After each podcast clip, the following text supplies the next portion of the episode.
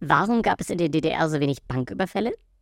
Weil Bankräuber 15 Jahre lang auf das Fluchtauto warten mussten.